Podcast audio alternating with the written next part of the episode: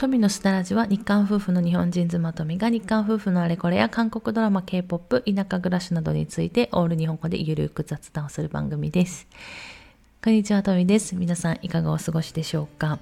えー、こちら宮崎はですね、ちょっとまだまだ朝晩が寒くてですね、本当5月の今終わりに近づいてますので、本来ならば、ま、例年通りならばといいますか、えー、こたつ布団をですね、外して、暑くもなく寒くもなく、ただちょっと雨の多い、そんな時期、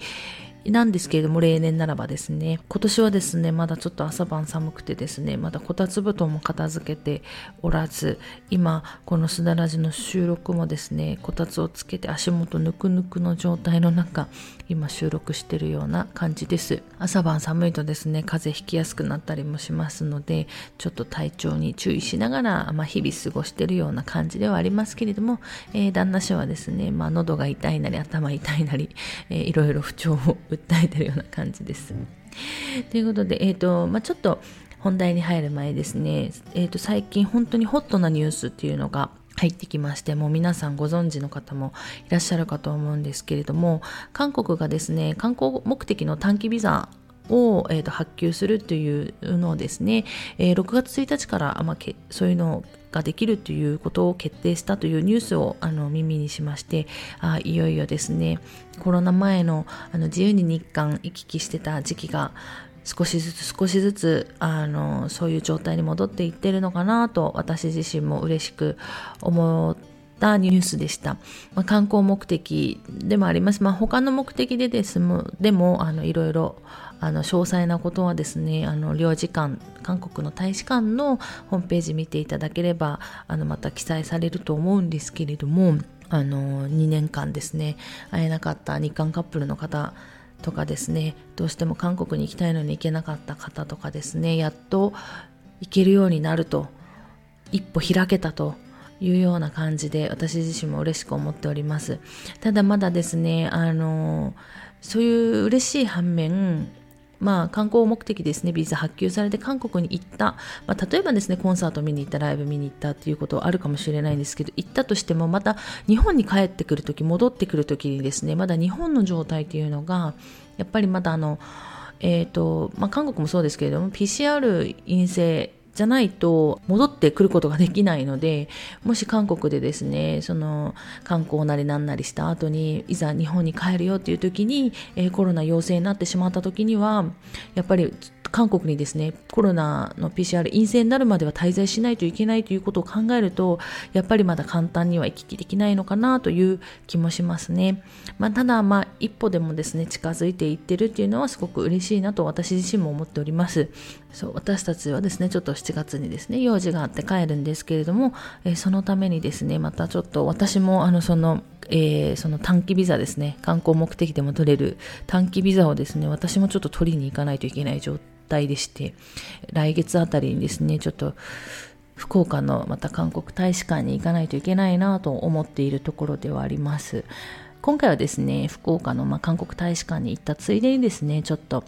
えっ、ー、と、交流会も参加いたしますので、あ、あの、韓国語の交流会ではなくてですね、今私が勉強している、えっ、ー、と、漢方の勉強をしているんですけれども、漢方っていうんですかね。まあそういう勉強をしているんですけれども、その人たちの交流会もあるので、まあ私も自身もですね、いろいろ今から楽しみが増えているような感じであります。ということで、前置きはさておきまして、本題に入っていこうかなと思います。えっと、すだらじの方にメッセージ来ましたので、今日はそちらをご紹介しつつ、それに関する内容をちょっとお話ししようかなと思います。ということで、いつもあの質問、メッセージありがとうございます。えっ、ー、と、ラジオネーム、アンさんですね。アンさんいつもありがとうございます。トミさんこんにちは。先日 Amazon プライムで82年生まれキム・ジヨンを見ました。何を見ようか迷っている時にこのタイトルが目に入り、トミさんが伊藤純子さんの本を紹介した時に、伊藤さんの紹介で口にしたタイトルだったのを思い出し見ることにしました。私はキム・ジヨンさんほど大変な境遇ではないですが、嫁の立場としてわかる場面も多く、結構感情移入してみました。最近覚えた単語を聞き取れて嬉しいと思った直後に、映画の内容に共感して泣けたりと、個人的に感情が忙しい映画でしたが、見てよかったと思える映画でした。トミさんは過去のラジオで韓国ドラマをいろいろ紹介してくださっているので、また Amazon プライムで見られるものがあったら見ようと思います。個人的な感想ですが、トミさんのラジオを聞いていなかった、出会っていたかわからなかった映画だったので、お礼を言いたくてメッセージを送りました。これからは韓国映画やドラマもそうですが、トミさんとイーさんのラジオも聞き取れるように頑張って勉強しようと思います。ということで、えー、こちらこそありがとうございます。えっ、ー、と、82年生まれキム・ジヨンですね。私もちょっとアンさんからのラジオのメッセージをね、もらってですね、あの、私本は読んだんですけれども、あの、映画見てなかったので、私も Amazon プライム加入してるので、82年生まれキム・ジヨン見ました。いや、本当いろいろ考えさせられる映画だなと思いました。で、見る人によって皆さん立場が違うので、多分それぞれ感想が、感じることが違うのではないかと思うので、まあ、82年生まれキム・ジヨンの感想はですねもう皆さん見ていただいてそれぞれ感じるところを、まあ、感じていただければいいのかなと思うんですけれども、まあ、前紹介したですね伊藤純子さんの本の内容をあの参考にしつつまた見るとですねあ韓国ってこんな文化なんだなっていうところが、まあ、よりわかるのかなと思います。でやっぱり、まあ、私もですね、まあ、印象に残ったところで言うとやっぱり最初の冒頭の部分ですね。映画見てない方はちょっとネタバレになるかもしれないんですけれども冒頭の部分ですね。あの主人公のキム・ジヨンがですね変貌するんですよ。で変貌するというか、憑依、まあ、なんていうんですか、二重人格みたいな、ちょっと他の人格が形成されか、形成？他の人格というか、まあちょっと形成されちゃうんですけれども、まあそれがですね、韓国のまあお嫁さんたちにとってはすごい一大行事である中足っていう時にですね、形成されるんですね。まあ私はですね、まあ幸運なことに旦那氏のですね、あの、お家がですね、そんなにあの、中足をがっつりというか、ガツガツというかそんな風にやるところではなかったので私自身は本当にあの恵まれた環境なのであのキム・ジヨンさんみたいにお母さんにすごい気を使ったりとか料理をずっとし続けたりとか皿洗いをしたりとか親戚が続々来ても休む暇がないとかそういうことはもう一切なかったので、まあ、私はですね恵まれていたんですけれども、まあ、結構そういう家庭も多いっていうところで、まあ、その辺はですね私もまあ分かるというか、まあ、共感できる部分というところで、まあ、印象に残ったかなとは思っています。あの、まあ、いろいろ考えるところはあると思うんですけれども、まあ、韓国文化を知るっていうところではこのですね82年生まれキム・ジヨンを見るのもいいのかなと思います。結構リアリティあるんじゃないかなと思いましたね。まあ日本でもそうですけど女の人のやっぱり立場というか社会的立場っていうところを考えらさせられるあの、まあ、映画なのかなというふうに、えー、個人的には思っています。ということで、えっ、ー、と、まあ、本題ですけれどもね、今日の本題なんですけれども、まあ、いろいろですね、私、あの、韓国ドラマっていうのは、まあ、いろいろ口にして、えー、ご紹介してきたと思うんですけれども、今日はですね、私の韓国映画の思い出ですね、私が、えー、今までいろいろ韓国映画見てきたんですけれども、その中で、まあ、すごく印象に残ってたりとか、なんかのハマるきっかけになったドラ映画をですね、3つご紹介しようかなと思います。で、ドラマだとやっぱり、えー、何十話、15、6話ですかね、韓国ドラマだと、まあ、最近は15、6話ぐらいで収まってるのかなとかありますけれども、長いものは長いので、やっぱり、あの、子育てしてる方とかはですね、気軽に見れないっていうところもあるかと思います。ただ、まあ、韓国映画はですね、まあ、2時間ぐらいの、えー、映画が多いですので、そうなるとやっぱり隙間時間に見れ見れるっていうこともあるかと思いますので、えー、今回はですね、まあ私の個人的なもう思い出の韓国映画なので、おすすめではあるんですけれども、全然見なくても大丈夫だよっていう映画で、まあもしですね、あ、そういえばこの前トミさん言ってたなっていうのでちょっと気になって見てみようかなと思ったりする方はぜひ見ていただければいいのかなと思います。ということですね、早速3つご紹介しようかなと思います。まず1つ目ですね。私がですね、これ、韓国映画が面白いと思ったというか、韓国映画にハマったんですね。きっかけの映画ですね。私最初、あの、韓国映画から入ったんですよ。韓国映画入って、韓国ドラマ入って、韓国アイドルっていう順でですね、えー、辿ってますので、まあ、最初韓国映画だったんですけれども、私がですですね、韓国映画にハマったきっかけの映画がありまして、それがですね、えー、ラブストーリーという映画ですね。これ2003年に、えー、韓国で公開されている映画なんですけれども、えー、韓国のタイトルはですね、違うんですよ。ラブストーリーではないんですね。ラブストーリーは日本語タイトルでして、韓国語タイトルはですね、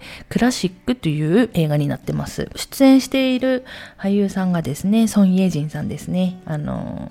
ヒョンビンさん、ヒョンビンだよね。うんと結婚したソン・イェジンさんと、あと、チョスーンさんですね。あの、秘密の森に、あの、出られているチョスーンさん。まあ、秘密の森最近見たんですけれども、えっと、あとですね、チョインソンさんですね。まあ、ちょっと有名な方々が出てる、もう、約もう10年ぐらい前の、えー、映画になりますね。10年じゃないな、20年ですね。20年前の、えー、映画になりますね。で、えっ、ー、と、私がですね、これ見たのが確か2005年ぐらいだったんですよね。DVD で借りてみたんですけれども、えー、大学生の時に、最初日本のドラマとか映画とかがっつり見まくってたんですね。大学1年生ぐらいだったかなってすごく時間があったので、えー、見てたんですけれども、大体見尽くしちゃって、どうしようかな、どうしようかなと思った時に、たまたま手に取った、このラブストーリーという映画ですね。これを見てですね、めっちゃ面白いやん、韓国映画と思って。えー、韓国映画はですね、その後からガンガン見まくるっていうね、韓国映画沼にハマった、えー、本当にきっかけの映画になってます。で、まあ、あのラブストーリーなんですね。あの、あ、映画のタイトルラブストーリーではなくて内容がラブストーリーということで世代を超えたラブストーリーっていうので、本当にあの、純愛者で、まあ、まあその時はですね、まだ私も純粋だったっていうところで すごい面白いなと思って見てました。で、その頃からですね、もうソン・イェジンさんで可愛さにも私もキュンキュンで忘れられないですね。多分ソン・イェジンさん初めて見た映画だったんですけれども、もうその頃から全然忘れられず、そしてあの今のね、綺麗さも全然変わ、ほぼ変わらないっていうね、っていうぐらい、あの、ソニエンジンさんの可愛さも目立っている、えー、映画です。で、二つ目がですね、これはですね、韓国ドラマにハマらせてくれた映画っていうところで、二つ目の映画がですね、狼の誘惑という映画です。で、あの、先ほども言ったんですけど、最初韓国映画に入って、その後韓国ドラマに、えー、ハマったんですけれども、えっ、ー、と、この狼の曰く2004年に、えー、韓国で公開されてます。で、多分、これも多分2005年ぐらいに私見てるんですね。で、多分韓国映画結構いろいろ見尽くした後に、見尽くしてて、まあ、これもたまたま狼の誘惑っていうのを手に取ったんですけれども、これにね、出てるのがですね、えっ、ー、と、カンドンウォンさんっていうね、方が出てるんですけど、めっちゃかっこいいんですよ。本当にかっこよくて。私、この人にハマっちゃって、最初ですね。で、えっ、ー、と、このカンドンウォンさんの、今度はドラマを見始めてから、韓国ドラマの沼にはまっていくっていうような、私のですね、こう、ストーリーがあるんですけれども、これもですね、若い世代向けのラブストーリーなんですね。で、まあこの時も私ピチピチの大学生だったので、もうラブストーリー大好きじゃないですか。で、もうカンドンウォンさんの、あの、かっこよさにはまっちゃって、てあの見たんですけれどもこのですね狼の誘惑の中ですごく印象に残っているシーンがあって本当にこれ韓国でもまあ有名なシーンなんですけれどもその関東音さんがですね雨の日に傘を差してるシーンがあるんですね。まあどんな風にその傘を差したのかちょっと覚えてないんですけれどもあるんですけれどもそこのですねその映像美というか映像の綺麗な感じがですねその当時、まあ、日本の映画とかであんまり私がですね見た中の映画では見てなかったのでにあのその映像美っていうのに私はすごくあの印象的だったというかびっくりした印象がありました。もちろんですね今と比べたらもう全然ね画質なんて悪いですのでね、どうってことないんでしょうけれども、その当時ですね、見てた私にはとても印象的だったっていうところがあります。で、私ですね、実はまだこの当時、韓国語は勉強してません。あの、カンドンウォンさんにめっちゃくちゃハマったんですけれども、全然まだですね、この時はもう韓国語はいいんですよ。もう字幕でですね、ほら、あの、字幕の方々のね、努力の結晶の塊である、あの、字幕っていうのをですね、もう重宝させてもらってですね、私、あの、見れてましたので、別に韓国語を勉強しようなんて思わなかったんですですけれども、まあ、韓国語を勉強するきっかけはですね、またそのまだあと2年後ぐらいの話なんですけれども、まあ、っていうので、まあえー、この狼の誘惑っていうのを見てカンドンウォンさんの沼にはまって韓国ドラマの、まあ、世界にはまっていったっていう、まあ、きっかけの映画ですね。で3つ目がですね私が初めて韓国の映画館で見た映画っていうね、もう本当思い出の映画なんですけれども、えー、それがですね、僕の妻のすべてっていう映画です。韓国タイトル名はですね、ネアネモードンゴっていう映画なんですけれども、これはですね、2012年に、えー、韓国で公開された映画です。で、実はですね、これ、初めて旦那氏とですね、韓国の映画館で、えー、見た映画になってます。で、韓国で見たので、もちろん、オール韓国語ですね。えっと、これはですね、私が韓国に住み、まだ始める2ヶ月ぐらい前にですね、ちょっと、あの、旦那氏に会いに行った時があったんですね。で、その時に、とまあ、デートがてら行ったっていうことですね。まあ、とにかく韓国の映画館で、韓国の人たちと韓国の映画を見るという初体験ですね。もう貴重だったので、もいろいろ印象的でして、も今ではですね、もう何度も、ね、韓国の映画館で映画見てるので、特に驚くことはないですけれども、やっぱ日本の映画と、映画館との雰囲気の違いとかですね、まあ、そういうのにびっくりしてた思い出があります。で、えーと、この時の私の韓国語レベルは中級レベルだったので、まあ、半分以上多分聞き取れなかったんじゃないかなと思うんですよね。でも、でも面白かったんですよ。すごく面白かったっていう、あの、思い出がありますので、この映画すごく面白かったです。あの、面白いので、韓国の人たちって映画館で本当に面白い場面でみんな声出して笑うんですね。でそういう場面もすごく多かったので、まあ、ぜひまだ見てない方見たらいいのかなと思います。これはですねイム・スジョンさんが出る映画でして、えっと、あのすごい印象的なのがリュ・スンリュンさんがですねカサノバ役なんですね。っていうね、まあ、ちょっと謎な設定になってますけれども これはぜひですね見ていただければいいのかなと思います。まあ、ちょっとあの今回ですね、3つ、私の思い出の映画ということで3つご紹介しまして、全部ラブストーリーになっちゃったんですけれども、すごいラブストーリー好きだったので、まあ、今あんま見ないですけれども、ラブストーリー好きだったので、あの、私がですね、見てたおすすめの映画というところでご紹介したんですけれども、まあ、どれもですね、もう本当にクラシックあじゃないですね、ラブストーリーですね。えー、ラブストーリーなんても約20年前の映画なので、まあ、ちょっと今で見るとちょっとと思うかもしれないんですけれども、からまあ、あと、一番最新の、あの、僕の妻のすべても10、もう10年前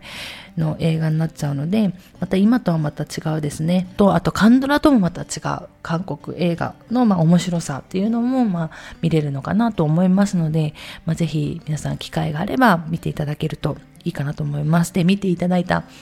暁にはぜひ皆さん感想を送っていただけると嬉しいのかなと思います。あとですね、私のように、あの、韓国映画のなんか思い出いろんな多分韓国映画見てきた方多いと思うんですけれども、その中でもこの韓国映画は私にとってこんな思い出があるんだよ、みたいな、そういうエピソード等もあればですね、あの、ぜひぜひ、あの、送っていただけると、皆さんとですね、また共有しつつ、新たな映画の、なんていうんですか、開拓っていうのもできるかと思いますので、ぜひ、あの、送っていただけると嬉しいかなと思います。ということで、今日はこの辺で終わろうかなと思います。最後まで聞いていただいてありがとうございました。また次回の放送でお会いしましょう。さよなら。